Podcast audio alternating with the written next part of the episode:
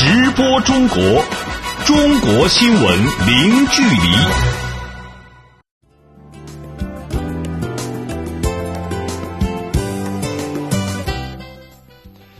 这里是直播中国节目，听众朋友您好，我是主持人林飞。你好，我是主持人小倩。来看今天节目的主要内容：中新两国外长奥克兰会晤，坚定支持自由贸易。美国总统特朗普致信祝中国人民元宵节快乐。中国外交部称，中方高度重视发展中美关系。二零一七年一月份，中国进出口同比增长近两成，增幅表现远超预期。中国出台首部全国土地开发与保护规划，提高国土开发质量和效率。中国多地确诊人感染 H7N9 禽流感散发病例，各地加强疫情防控。好，欢迎各位持续收听。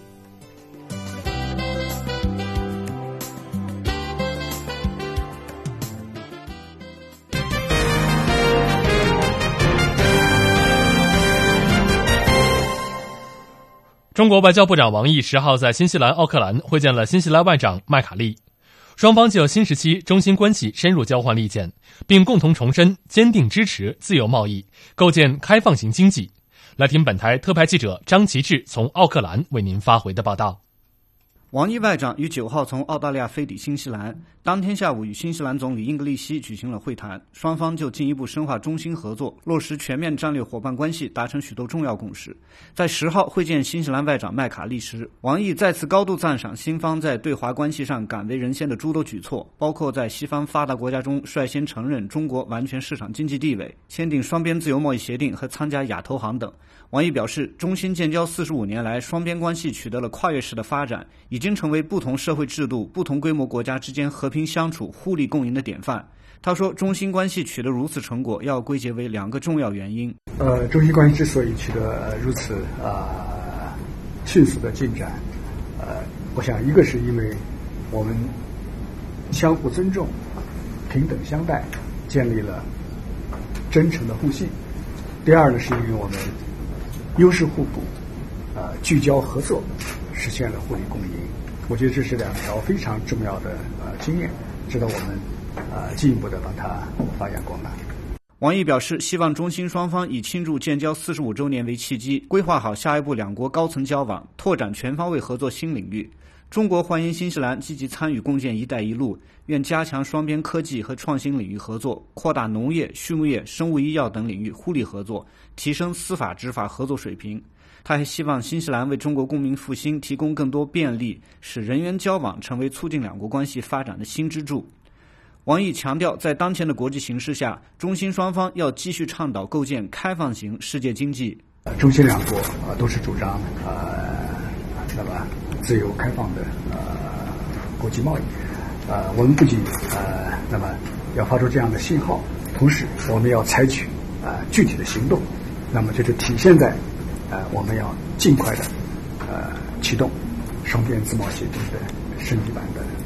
谈判，那么呃，以此来为构建一个开放型的世界经济做出我们中新两国的新的贡献。对此，新西兰外长麦卡利表示赞同。Today, as we look ahead, 面向未来，非常重要的一点就是我们要再次重申对于开放型经济的承诺，进一步加强贸易的基础建设，进一步扩展我们的经济连通性。这些将促进我们实现更繁荣的经济发展。尽管世界上一些地区开始转向向内经济，并质疑全球化以及自由贸易所带来的好处，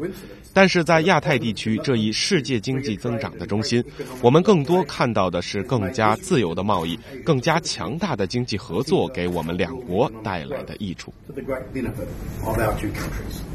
麦卡利表示，期待与中国共同努力，早日启动双边自贸协定升级谈判，同时在促进区域经济合作方面发挥引领作用。他说，这符合两国利益，也有利于促进地区乃至世界的繁荣发展。记者张其志，新西兰奥克兰报道。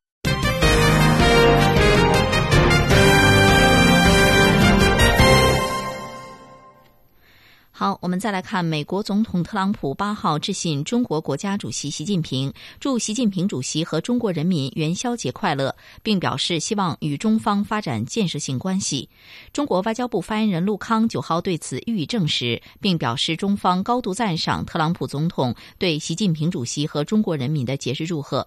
在当天举行的外交部例行记者会上，陆康在答记者问时强调，中方高度重视发展中美关系，合作是两国唯一正确选择。正如习近平主席指出，中美两国在维护世界和平稳定、促进全球发展繁荣等方面肩负着特殊的重要责任，拥有广泛的共同利益。那么，合作呢，是中美两国唯一的正确选择。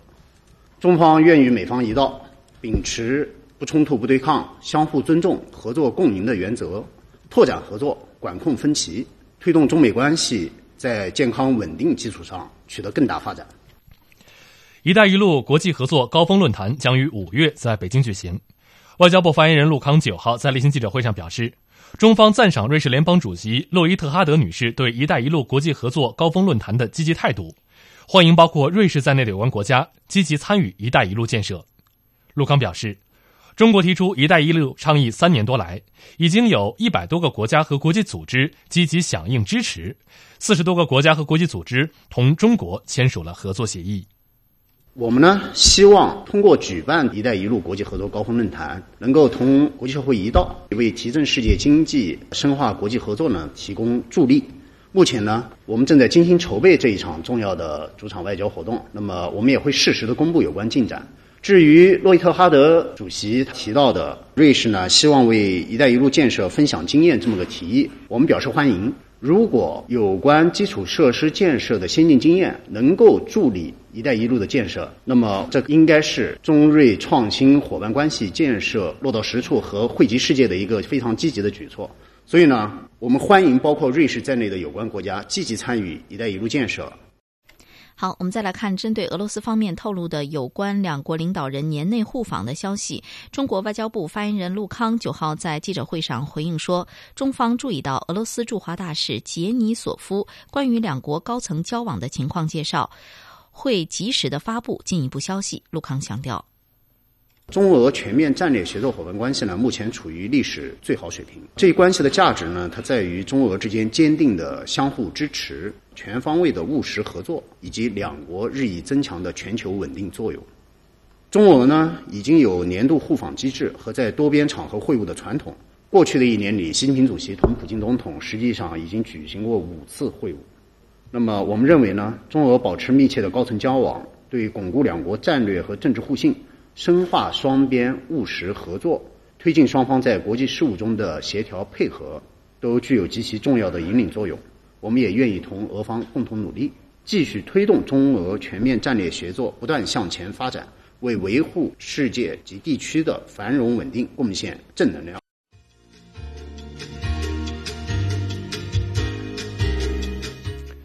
直播中国，接下来我们将关注以下的财经资讯。二零一七年一月份，中国进出口同比增长近两成，增幅表现远超预期。中国继续保持新能源汽车世界第一的市场地位。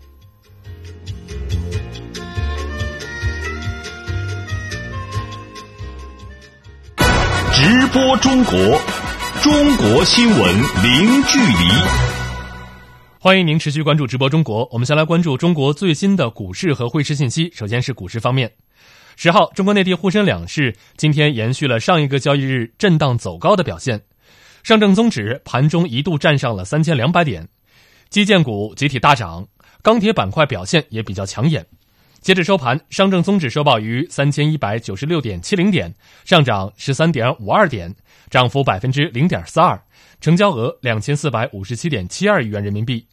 深圳成指收报于一万零三百八十六点三八点，上涨三点六五点，涨幅百分之零点零四，成交额两千五百二十七点五七亿元人民币。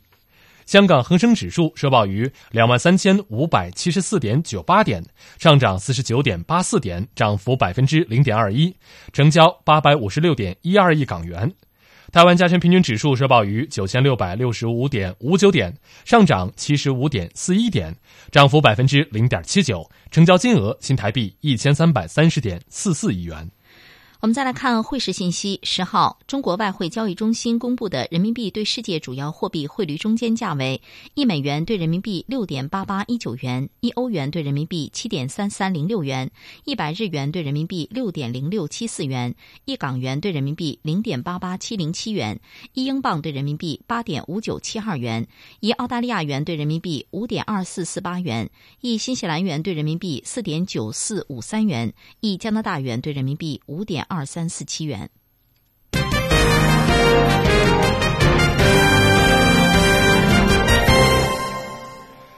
直播中国，我们再来关注中国海关总署十号发布的数据显示，二零一七年一月，中国进出口总值为二点一八万亿元人民币，比去年同期增长了百分之十九点六，增幅表现远超过预期。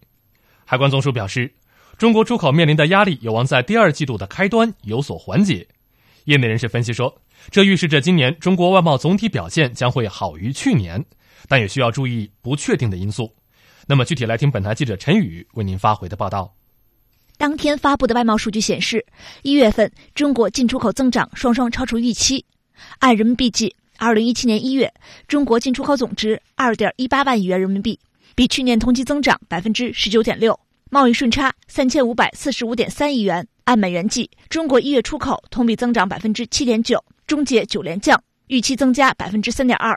在商务部研究院国际市场研究所副所长白明看来，一月出口、进口均呈两位数增长，和国际市场的好转、需求增加密切相关。总体上看，外贸数据比较靓丽。实际上，我们看到从去年下半年到今年年初，整个国际市场的形势有所改变，比前一段好了一些。相比出口，一月份的进口增长。幅度更大，固然汇率因素与基数因素发挥了比较大的作用，但是同时我们要看到，对于大宗商品进口来说，国际市场的价格反弹，在很大程度上也增加了大宗商品进口的反弹幅度。随着中国经济的稳增长的一系列政策的见效，中国对国际市场释放出的需求也越来越多，也有助于我们的进口的回升。在中国国际经济交流中心副总经济师徐洪才看来，出口回暖也和基数因素、中国外贸转型升级有关。他认为，总体而言，中国2017年的外贸形势比2016年要好。这里头也有基数效应，同比数据啊，就是去年年初的时候，特别是我们进口的数据特别少，那么相比来说，我们就上升比较快。从内部的原因来看，我们过去几年呢，加大了改革开放的力度。释放了外贸增长的潜力，我们的外贸竞争新优势呢也有所显现。所以呢，大家看到呢，我们一般贸易啊所占的比重是上升的。另外的话呢，我们像一些传统的加工贸易啊，我们在外部需求的拉动下呀，通过自身的努力转型升级啊，结构调整啊，其实我们也是有所上升的。还有的话呢，就是我们在加大了对外开放，比如自贸区，通过这种改革呢，也释放了一些。改革的红利，那么我们在全球的分工体系当中啊，我们也逐步的向中高端迈进，包括我们对外投资，最近几年发展也很快，也拉动了我们的一些相关产品的出口等等吧。对于一月份的外贸，商务部研究院国际市场研究所副所长白明也指出，中国外贸仍存在一些不确定的因素，需要多加注意。另据海关数据显示，一月份中国外贸出口先导指数较去年十二月有所回升。初步判断，在二零一七年二季度，中国出口面临的压力有望缓解。记者陈宇，北京报道。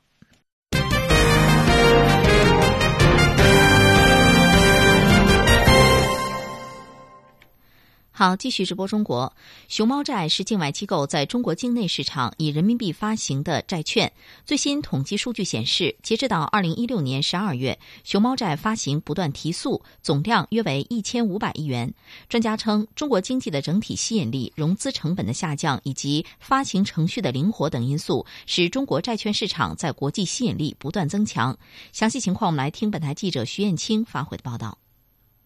在昨天的报道中，我们提到，俄罗斯铝业联合公司已在上海证券交易所注册了熊猫债券发行计划书，计划发行一百亿人民币的七年期债券。中债资信高级分析师陈曦分析称，一百亿人民币的规模体现出熊猫债发行的快速发展。如果在熊猫债的这个呃这个序列里来看的话，一百亿来说相对是一个比较大的数额了。因为早期最早期熊猫债发行主要是这个国际机构，他们的这个金额就呃十亿到这个几十亿之间不等。那么近期随着我们这个这个熊猫债的一个快速发展，这个俄旅发行这个一百亿，这个在这个发行的整体这个数额上确实是变大了。自2005年诞生至今，熊猫债的发行主体和规模都在不断扩展。目前，熊猫债发行主体已经从国际多边金融机构扩张到了国际性商业银行、境外非金融企业和外国政府。据中债资信统计，截至2016年12月，在银行间市场及交易所发行的熊猫债已达1500亿元左右。特别在2016年，熊猫债发行有了显著提速。陈曦分析称，主要有三个因素。第一个就是随着我们的一个这个金融市场改革的一个深入，我们的融资成本是处于一个不断下降的一个趋势，这从本质上就增加了境外机构和企业通过熊猫债这个来融资的一个积极性。第二方面是这个发熊猫债的发行程序更加的灵活简便，也允许采取私募等更加灵活的这种发行方式。最后的话，二零一六年人民币进入了 IMF 特别提款权的这个货币篮子。这意味着说，我们人民币这个国际化程度的进一步提升。它也会在一定程度上提升熊猫债的一个吸引力。有分析称，未来中国境内债券市场规模有望继续扩大，熊猫债市场也得以继续发展。截至二零一六年十二月，境外机构投资者占中国债市的比例不足百分之二。随着人民币国际化加速发展，不少境外机构会不断增持人民币资产，中国债券市场的吸引力不断增强。中国国际经济交流中心研究员王军分析称，中国债券市场的吸引力在国际上竞争力仍然很强。呃，中国吸引力肯定是一个是经济体量比较大，另外一个经济呢总体来讲呢运行还比较平稳，相对来讲这个系统性风险不是很高。在当前全球经济都比较低迷、复苏的这个非常缓慢的情况下，中国市场肯定是各家这个都非常看重的。中国的这个市场规模，包括它的这个良好的这个金融的环境，应该说都是非常具有吸引力的。记者徐艳青北京报道。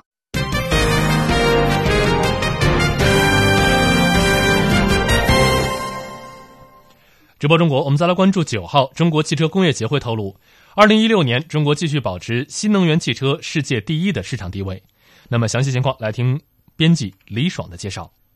好的，数据显示，二零一六年中国新能源汽车销量超过五十万辆，增速同比超过百分之五十。新能源汽车销量在汽车销量的占比达到了百分之一点八，保有量接近一百万辆。那在全球销量方面，中国新能源汽车年度销量占全球比重超过百分之四十。中国新能源汽车的总保有量呢，也领先于世界水平。同时，截至二零一六年十二月，中国公共类充电桩建设运营数量接近十五万个，相较于二零一五年末。末四点九万个，增加了两倍以上。中国已经成为充电基础设施发展最快的国家。谈及二零一七年中国新能源汽车市场的总体表现，中汽协预测认为，销售量将继续保持快速增长，预计市场销量将在八十万辆左右。乘用车的消费进一步增强，预计占比会突破百分之七十。主持人，嗯，那么为什么中国新能源汽车发展会如此迅速呢？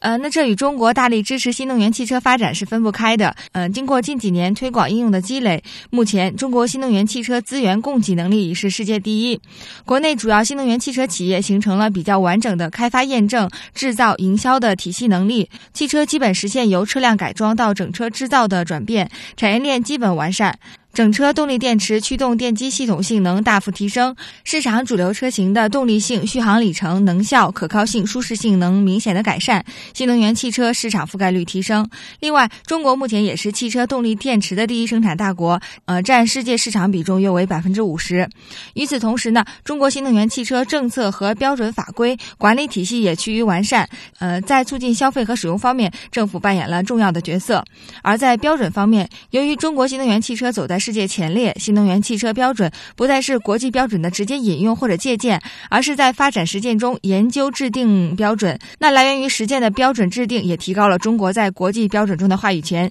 进一步促进了中国新能源汽车的发展。主持人，好的，感谢李爽。我们继续再来关注二月七号到九号第十九届俄罗斯国际通讯设备展览会在莫斯科举行，这是东欧地区最大的广播卫星通讯展会。本次展会有十多家中国企业参会，他们带着产品和解决方案，希望拓展在俄的业务。详细内容，我们来听本台驻俄罗斯记者李杰带来的报道。随着中国企业走出去的水平不断提高，近年来俄罗斯国际通讯设备展上都会有中国企业的身影。今年，华为、京东方、海信、数码视讯、海思、深圳的通讯企业等十多家中国企业亮相展会。作为此次展会的白金赞助商，华为俄罗斯区副总裁陆立博说：“然后我们对这一次展会，我们的定位叫做 Enable Video Access，叫做使能视频的产业链。我们希望作为这个网络设备和服务的供应商，把内容的提供商。”把内容的运营商以及我们终端的提供商和我们最终用户能够紧密的连接起来，丰富人类的连接与生活。今年是华为进入俄罗斯市场的二十周年。二十年来，华为在各领域不断深耕潜力巨大的俄罗斯市场。如今，面对视频时代的巨大商机，华为聚焦自身优势，积极与合作伙伴一起开拓视频商业新模式。陆立博说：“对于俄罗斯市场，华为有着更高的期待。俄罗斯的市场确实未来有很大的这个合作和发展的潜力。如果跟中国相比的话，中国人民能够享受到的很多业务，在俄罗斯目前还没有。比如说 4K 啊，原因很简单，电视机太贵；第二个，内容缺少。”说到 4K 高清产品，陆立博特别介绍了与华为合作参展的中国液晶面板巨头企业京东方。两家企业已达成意向，合力开发俄罗斯视频市场。目前，京东方在全球智能手机、平板电脑、笔记本电脑 LCD 面板的市场占有率第一，显示器面板的市场占有率全球第二，电视面板的全球市场占有率第三。基于自身强大的技术优势和研发能力，京东方液晶面板具有价格优势。与三星和 LG 相比，使用京东方液晶面板的电视机价格可以便宜一半。这对于目前 4K 高清产品价格太贵的俄罗斯市场来说，具有很大的竞争优势。京东方两年前开始试水俄罗斯市场，采用代工生产模式，为俄罗斯三家国产电视机厂商提供液晶面板。随着俄罗斯经济逐步走出低谷，京东方计划今年三月在莫斯科设立子公司，大力拓展俄罗斯独联体市场业务。子公司规划呢，前期还是以电视机的手机代工业务为主，后续呢我们会转向手机面板的业务，还有像一些商用的宣传屏、展示屏、拼接屏。俄罗斯这边本土品牌的企业规模还是比较小的，俄罗斯市场的合作还是我们在牵引着客户逐渐把产品进行升级。此外呢，华为在展会上与一家俄罗斯在线影院签署合作协议，在俄罗斯市场使用新技术传输视频内容，发展 4K 高清系统。这家在线影院将提供 4K 高清内容产品，合作带来共赢，利用各自竞争优势，华为、京东方将合力开拓俄罗斯视频市场。记者李杰，莫斯科报道。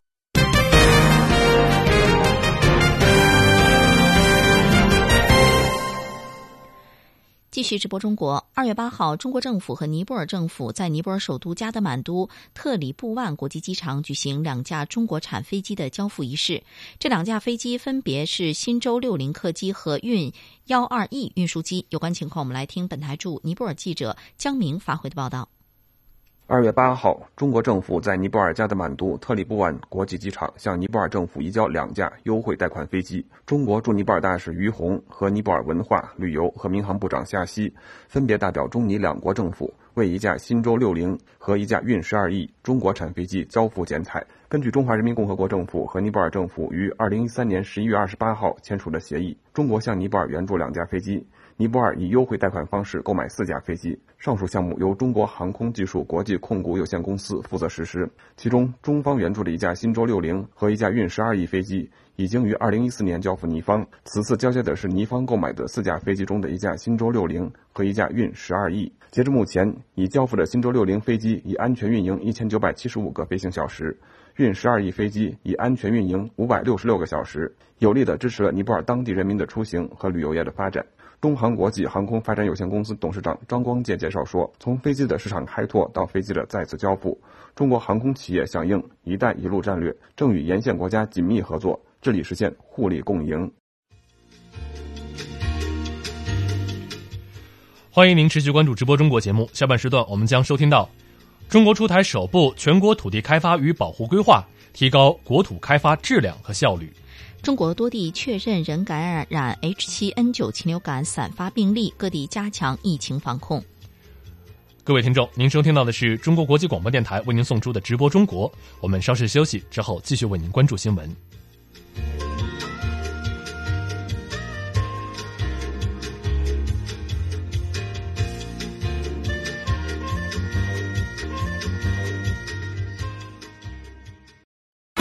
直播中国，中国新闻零距离。直播中国下半段时间，我们首先关注今天节目的主要新闻。中国外交部长王毅十号在新西兰奥克兰会见了新西兰外长麦卡利，双方就新时期中新关系深入交换了意见，并共同重申坚定支持自由贸易，构建开放型经济。中国海关总署十号发布数据显示，二零一七年一月，中国进出口总值为二点一八万亿元人民币，比去年同期增长百分之十九点六。业内人士分析，这预示今年中国外贸总体表现将好于去年，但也需要注意不确定因素。中国国务院日前印发《全国国土规划纲要（二零一六至二零三零年）》，规划纲要强调，未来将加快转变国土开发利用方式。全面提高国土开发质量和效率，加强国土空间用途管制和建立国土空间开发保护制度。中国已经步入老龄化社会，养老机构不足问题日益突出。为了解决这一矛盾，中国民政部等部门日前提出，要加快推进养老服务业改革，进一步调动社会力量参与养老服务业发展的积极性，降低创业准入的制度性成本，营造公平规范的发展环境。近日，中国湖南、四川、福建等地接连确诊人感染 H7N9 禽流感病例。到目前为止，疫情仍为散发状态，各地已经加强了疫情的防控。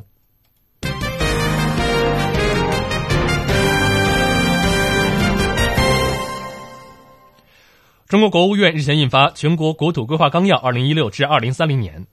规划纲要强调，未来将会加快转变国土开发利用方式。全面提高国土开发的质量和效率，加强国土空间用途的管制和建立国土空间开发保护制度。那么，详细情况来听本台记者肖忠仁为您发回的报道。改革开放以来，中国的国土空间开发利用取得了显著成就，以相对紧缺的资源支持了长达三十多年的高速增长。不过，在经济新常态下，中国的国土空间开发和保护也出现了较多的新矛盾和新挑战。一些地方出现了国土空间开发失衡、环境污染严重、资源约束趋紧、生态系统退化等问题。对此，国务院印发的规划纲要明确了国土集聚开发、分类保护和综合整治三位一体的总体格局。据国土资源部部长姜大明介绍，规划纲要还完善了国土空间用途管制和建立国土空间开发保护制度。纲要啊，注重落实、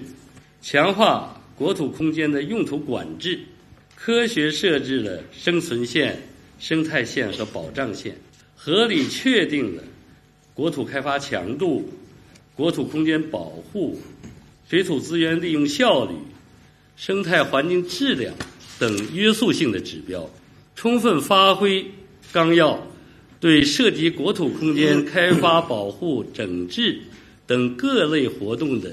指导和管控作用。规划纲要对国土空间开发和保护还设定了多个约束性和预期性的指标，比如到二零三零年，国土开发强度不超过百分之四点六二，将城镇空间控制在十一点六七万平方公里以内，耕地保有量在十八点二五亿亩以上，海洋生产总值占国内生产总值比例力争达到百分之十四。除了国土开发，规划纲要还明确将对国土空间进行分类保护，将在环境承载力评价的基础上，按照环境质量、人居环境、自然生态、水资源和耕地保护五大类主题，区分保护、维护、修复三个级别，实施全域分类保护。国土资源部副部长赵龙以环境质量为例介绍说：“那么在环境质量保护方面，主要指是重点是开发强度比较高，而且环境问题比较突出的。”就是目前的这个重要的集聚区，你比方说京津冀、长江三角洲和珠江三角洲这一带的区域，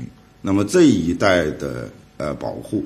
重点是对大气、水和土壤环境质量为主题的保护，同时呢，通过调整产业结构啊，严格限制高污染的项目，严格用水总量的控制。为了确保各项任务目标全面落实，规划纲要还将实施绩效考核制度，把实施情况纳入国家土地督察机构对省一级政府的监督检查范围，同时还将建立健全公众的参与制度。记者肖忠仁北京报道。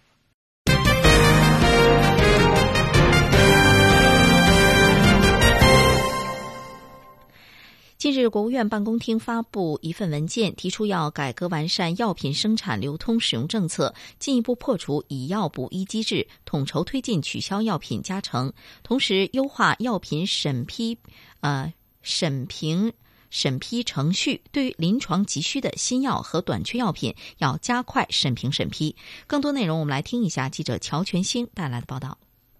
此次国务院办公厅印发的《关于进一步改革完善》。药品生产、流通、使用政策的若干意见，涵盖药品生产、流通、使用各个环节，是药品领域全链条、全流程的重大改革政策。特别是在使用环节，若干意见强调，要进一步破除以药补医，降低药品虚高价格，减轻全社会医药费用负担。国务院医改办主任、国家卫生计生委副主任王鹤胜介绍说：“若干意见强调，在使用环节要改革调整利益驱动机制。”使药品回归治病本源，一是公立医院要优先使用国家基本药物，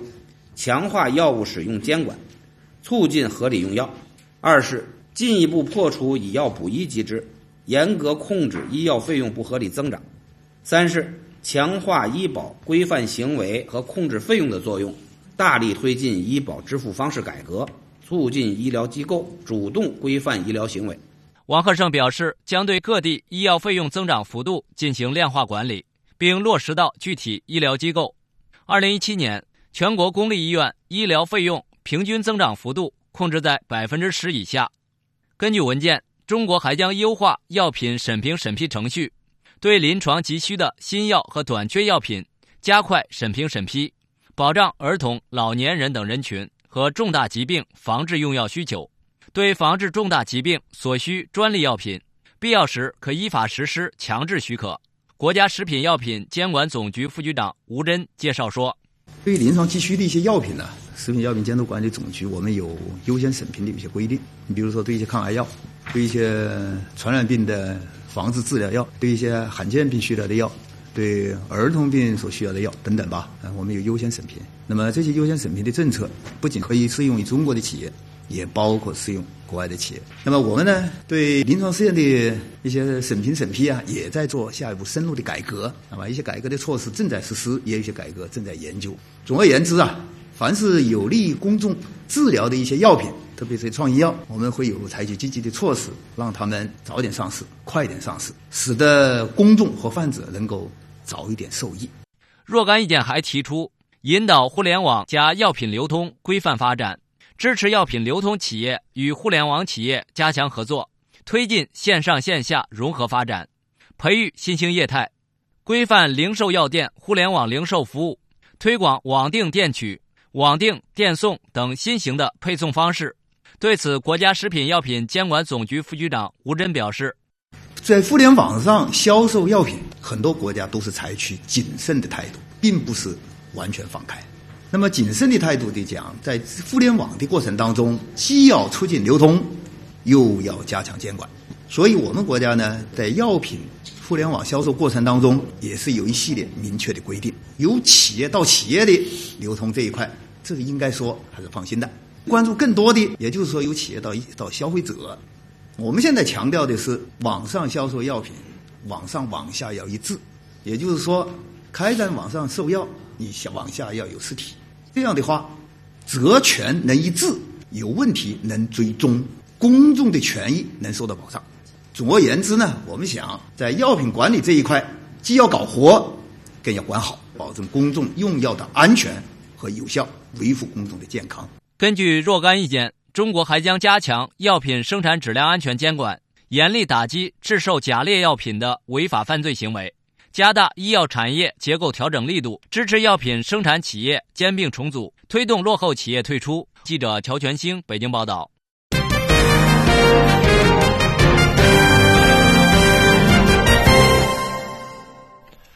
直播中国，我们来关注中国目前已经进入到了老龄化社会。养老机构不足的问题可以说是日益突出。那么，为了解决这一矛盾，中国民政部等部门日前提出，要加快推进养老服务业改革，进一步调动社会力量参与养老服务业发展的积极性，降低创业准入的制度性成本，营造公平规范的发展环境。那么，详细情况我们马上连线本台记者王环星。环星，先来给我们介绍一下中国放开养老市场，促进社会力量成为养老服务的主体。那么，政府都下放了哪些权利呢？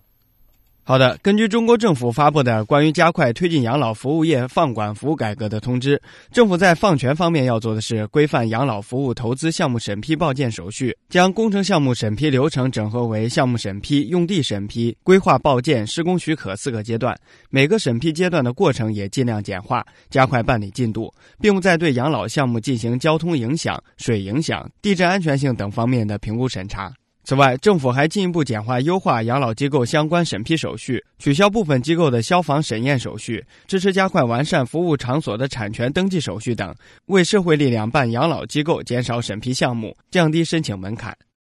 嗯，那么除了下放权力，要做好养老工作，政府还要加强管理。那么在这方面会有哪些措施呢？在强化政府管理的能力方面，这份文件提出推行双随机一公开监管模式，对养老机构行政违法案件严格按照法定权限和程序办理；对养老服务企业作出的行政处罚信息，通过国家企业信用信息公示系统和信用中国网站依法予以公示。建立社会评估机制，发挥行业自律、群众举报、媒体监督等方面的作用；鼓励通过政府购买服务方式，委托第三方机构定期对养老机构的人员、设施、服务管理。信用等方面进行综合评价，评价结果应当向社会公布。各有关部门应当建立养老服务举报和投诉制度，接到举报投诉后，应当及时核实处理。主持人，嗯，那么在加强对社会养老机构服务能力建设方面，这份文件又提出了哪些亮点呢？在提高服务的水平方面，提出各地应当及时主动地公布当地养老服务相关的供需信息，便于社会力量和公众了解、查询和利用。这份文件强调提高政府精准推动养老服务发展能力。各地养老服务机构运营补贴发放方式应依据实际服务老年人数量发放补贴。鼓励各地采取公建民营等方式，将产权归政府所有的养老服务设施委托企业或社会组织运营。梳理政府购买社区养老服务内容，并列入政府购买服务指导性目录。培育和扶持合格供应商进入，进一步完善制度、规范流程，鼓励养老机构和服务企业依法设立分支机构，实现连锁化、规模化、品牌化发展。鼓励发展设立采取股份投资等市场化方式独立运作的养老投资基金，吸引社会力量进入养老服务基础设施和服务领域。主持人，好的，感谢环清的介绍。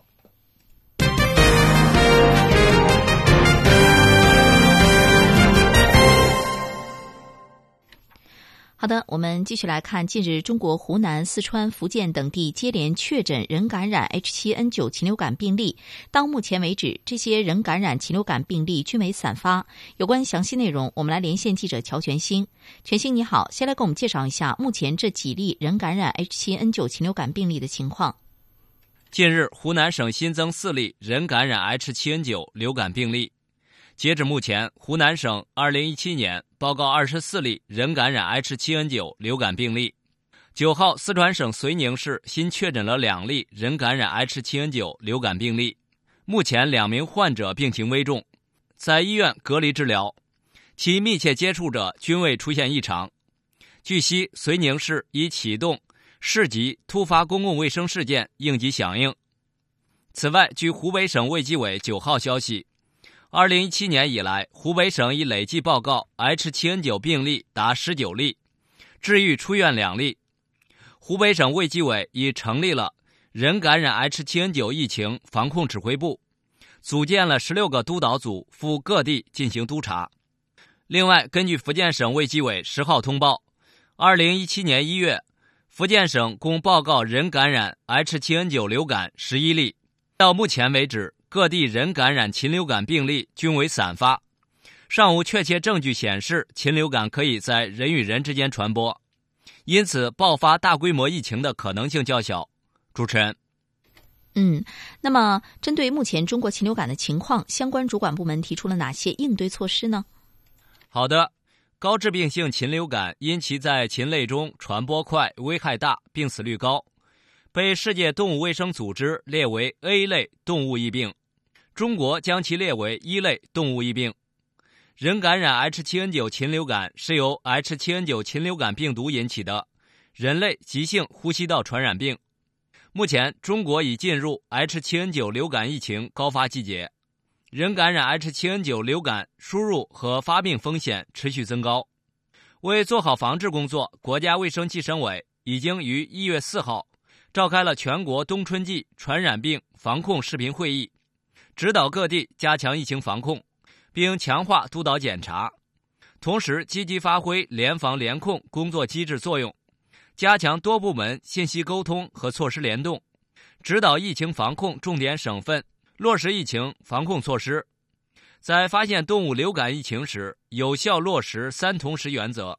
也就是同时到现场、同时开展调查、同时进行疫情处置。此外，还组织专家强化疫情监测和风险评估。主持人，嗯，好的，感谢乔全新给我们带来的报道。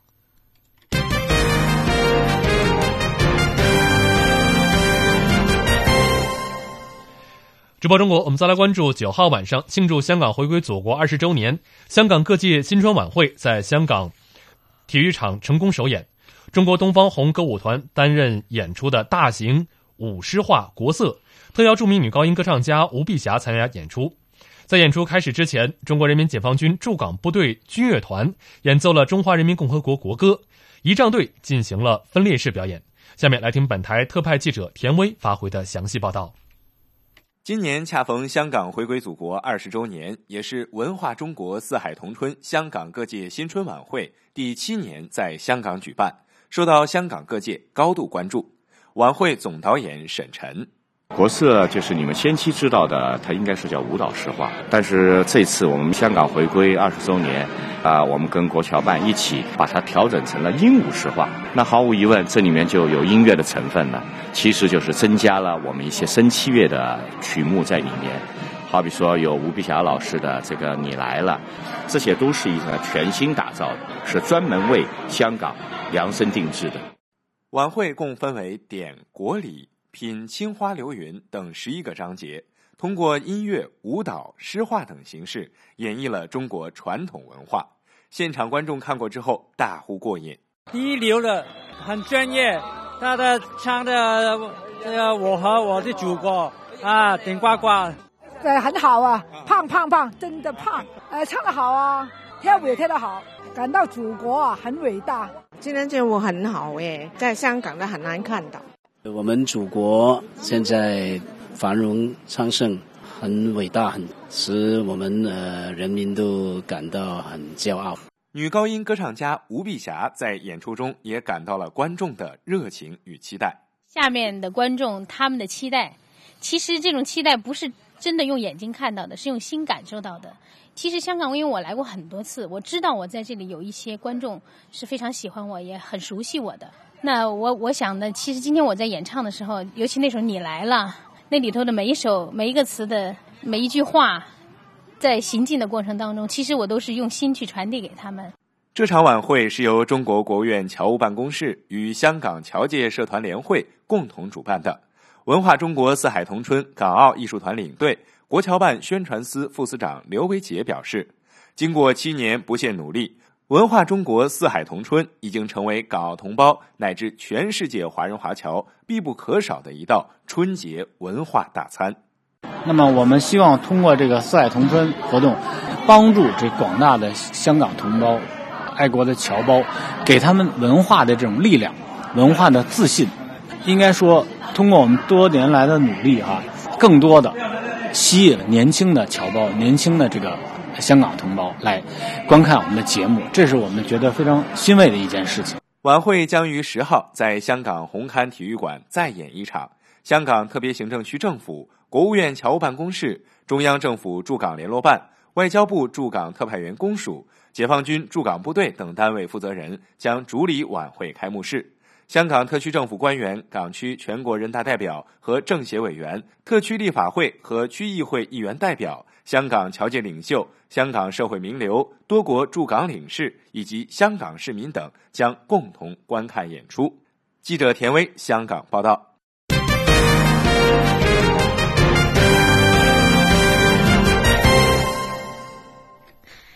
好，我们再来看离元宵节还有两天，台湾各地灯会已经是整装待发，不少地方啊更早已经点灯来吸引游客，可谓是处处有特色，好看又好玩。气势磅礴的台湾灯会主灯凤凰来仪，还有北港朝天宫宫庙花灯，萌萌的台北灯节主灯小奇迹等等，作为今年台湾灯会的主办地。云林台湾灯会主灯凤凰来仪的造型设计为凤凰昂首飞扬，蓄势待发。这个灯呢，造价大约是一千四百万元新台币，高约二十三米，由一万九千组以上的灯光回路系统组成，璀璨亮丽。位于云林的北港朝天宫今年邀请灯光设计师，利用从上而下的光雕照明，将古迹打造为璀璨的巨型花灯。在当地时间九号的晚上。第六十七届柏林国际电影节在德国柏林斯坦场广场的柏林电影宫正式开幕了。中国动画长片《好极了》首次入围柏林电影节主竞赛单元，那么将角逐本年度的柏林电影节金熊奖。作为每年柏林电影节的重头戏，今年共有二十七个国家制作的二十四部电影入围主竞赛单元，其中的十八部将争夺金熊、银熊奖。主竞赛单元影片中有二十二部是全球首映的。中国导演刘健执导的动画长片《好极了》入围本届柏林电影节的主竞赛单元，这是首次有中国动画片入围。柏林电影节是欧洲三大电影节柏林、戛纳、威尼斯电影节之一，也被评为国际 A 类电影节。我们再来看，中国科学院南京地质古生物研究所十号发布了一项最新成果，由中英联合组成的科研团队在浙江安吉发现了一个距今四亿多年的。化石群安吉动物群，该成果展现了生物大灭绝之后海洋生物世界劫后余生的独特场景。在地球历史中发生过至少五次重大的生物灭绝事件，这次发现的安吉生物群属于奥陶纪末生物大灭绝事件的化石群。该次物种灭绝事件在短时间之内导致当时海洋生物百分之八十五的物种灭绝。由于灭绝期和残存期的时限短暂，记录残残缺不全，以往的研究中往往难以发现足够证据来重建当时的场景。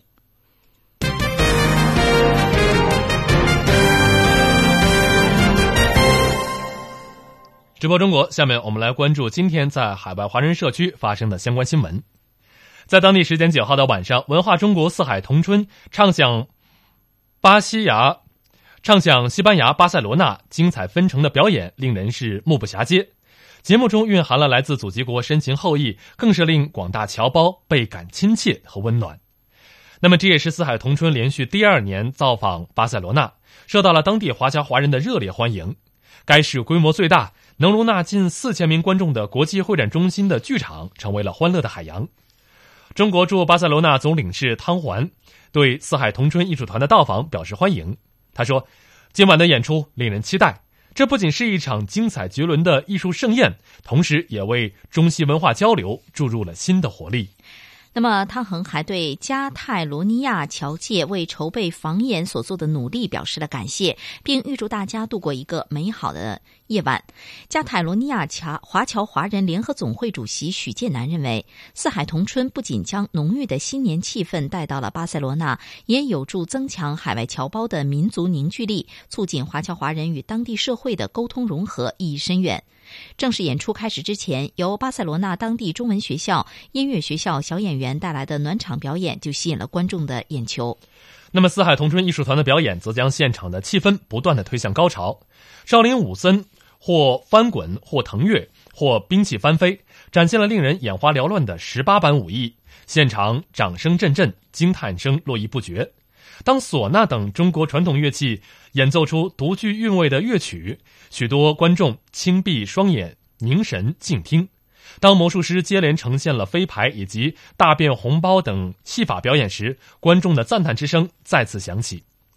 中西合璧的主持人配置也是当晚的一大亮点。艺术团主持人丁宇与精通中文的西班牙男主持霍天杰默契配合，各显神通，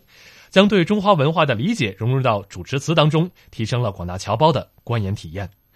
旅居巴塞罗那近三十年的林振东激动地对记者表示：“这场演出令他感到无比温暖。”他说：“海外侨胞对于乡音乡情有一种特别的渴望。四海同春能够连续两年到访巴塞罗那，送来祖国的关心关怀，让他感到既幸福又幸运。”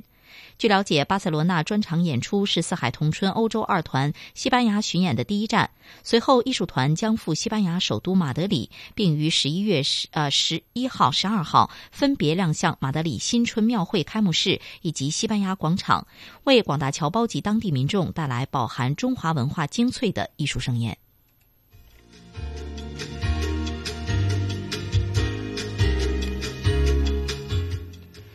直播中国，在节目的最后，我们来简单回顾一下今天节目的主要新闻。